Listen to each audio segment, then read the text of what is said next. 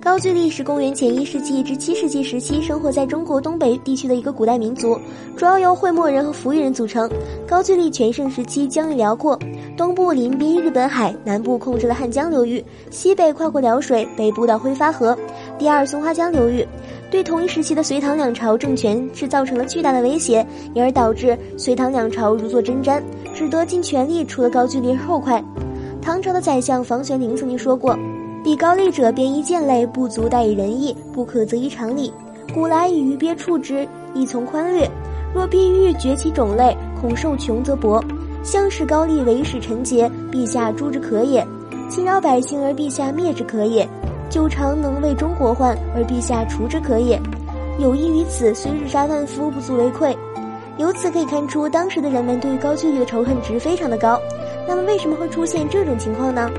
高句丽和另外一个朝鲜半岛的政权百济都是由扶余人建立起来的政权。据历史资料考证，日本也是扶余人的一个分支。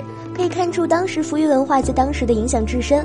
不过，仅仅只是扶余文化的影响，还不至于隋唐两朝都如此的大费周章来对付高句丽。在两晋南北朝时期，高句丽趁中原战乱之际，占领了现在今天朝鲜半岛的北部，也就是当时的乐浪郡，以及现在辽宁半岛地区的辽东郡。至隋朝时期，高句丽经过一段时间的积累发展，疆土辽阔，而且由于高句丽的政治特殊性，导致全民皆兵。据历史统计，高句丽巅峰时期人口仅仅几百万的高句丽，可以建立出一支六十万的军队。如此庞大的军事力量，又和当时的隋唐接壤，严重威胁了整个华北地区。另外一个高句丽自掘坟墓的方式，是高句丽本身极其热衷于外交。高句丽在隋唐时代不仅和百济达成同盟，同时还对漠和契丹等民族产生极强的控制和影响。此外，高句丽本和突厥人有所冲突，但是高句丽并没有与突厥人交恶，甚至在隋朝时期，高句丽还和突厥人达成了同盟。担心高句丽和突厥联手进攻中国北方，隋炀帝立即就发动了对高句丽的战争。